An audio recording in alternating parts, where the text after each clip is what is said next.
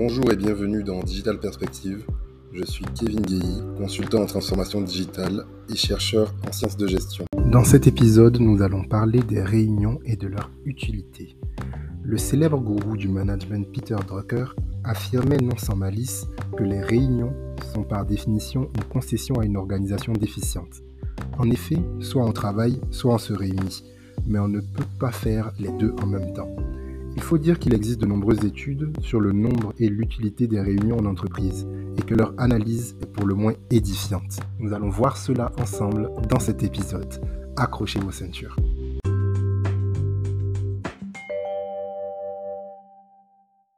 Avant la pandémie de Covid-19, les managers français auraient ainsi passé entre 3 et 4 heures par jour en réunion, à raison de 6 à 15 réunions par semaine, ce qui représente tout de même entre 25 et 35 jours par an. Cela implique de passer pas moins de 20 années de votre vie en réunion. Or, d'après plusieurs enquêtes, en France et aux États-Unis, à peine plus de la moitié de ces réunions sont considérées comme productives par leurs participants entre 33 et 39% d'entre eux ont avoué avoir déjà fait la sieste devant une présentation PowerPoint. 75% ont profité des réunions pour faire autre chose, le plus souvent répondre à des messages, de ne pas passer du temps sur Internet. Et plus de la moitié ont déjà inventé une excuse pour ne pas participer à une réunion. Au total, seulement une réunion sur quatre semble aboutir à une décision suivie des faits.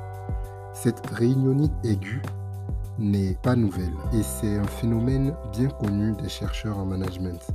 Dès les années 1970, Michael Cohen, James Marsh et Johan Olsen ont ainsi décrit la prise de décision dans certaines organisations grâce à ce qu'ils ont appelé le modèle de la poubelle. Mais du fait que, lors d'une réunion, quelqu'un ayant apporté un problème a fortuitement rencontré parmi les participants présents quelqu'un ayant apporté une solution. Bien entendu, tout le sel du modèle réside dans le fait que le problème n'avait peut-être pas de rapport avec le sujet de la réunion et que la solution n'avait peut-être pas de rapport avec le problème. Cette vision chaotique se reflète dans le nom du modèle. Ce modèle explique notamment pourquoi certaines décisions ne sont pas suivies d'effets et pourquoi certains problèmes semblent éternellement ressurgir, ne s'expriment quasiment jamais en réunion. Ceux qui ne veulent ni s'épancher sur le problème, ni caser leur solution, ont en fait peu de choses à dire. Peut-on alors échapper à la malédiction du modèle de la poubelle? En dehors des règles classiques, respecter les horaires, prévoir un ordre du jour, organiser la prise de parole, rédiger un compte-rendu,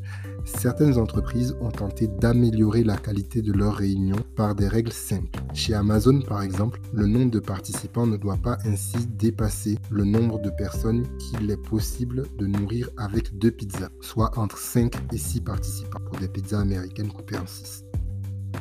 Et par ailleurs, les présentations PowerPoint sont aussi interdites. Elles sont remplacées par des mémos rédigés que les participants doivent lire en silence au début de la réunion. On peut ajouter que certaines entreprises ont choisi d'organiser leurs réunions debout pour garantir qu'elles ne durent pas trop longtemps. On estime en effet que pour être productive, une réunion ne doit pas durer plus de 40 minutes. Pour conclure, il faut garder à l'esprit que savoir se comporter en réunion est l'une des compétences les plus essentielles pour un manager même si ce n'est malheureusement pas la plus enseignée. C'était tout pour aujourd'hui. N'hésitez donc pas à me dire ce que vous en avez pensé en commentaire et de lire les sources. À très bientôt.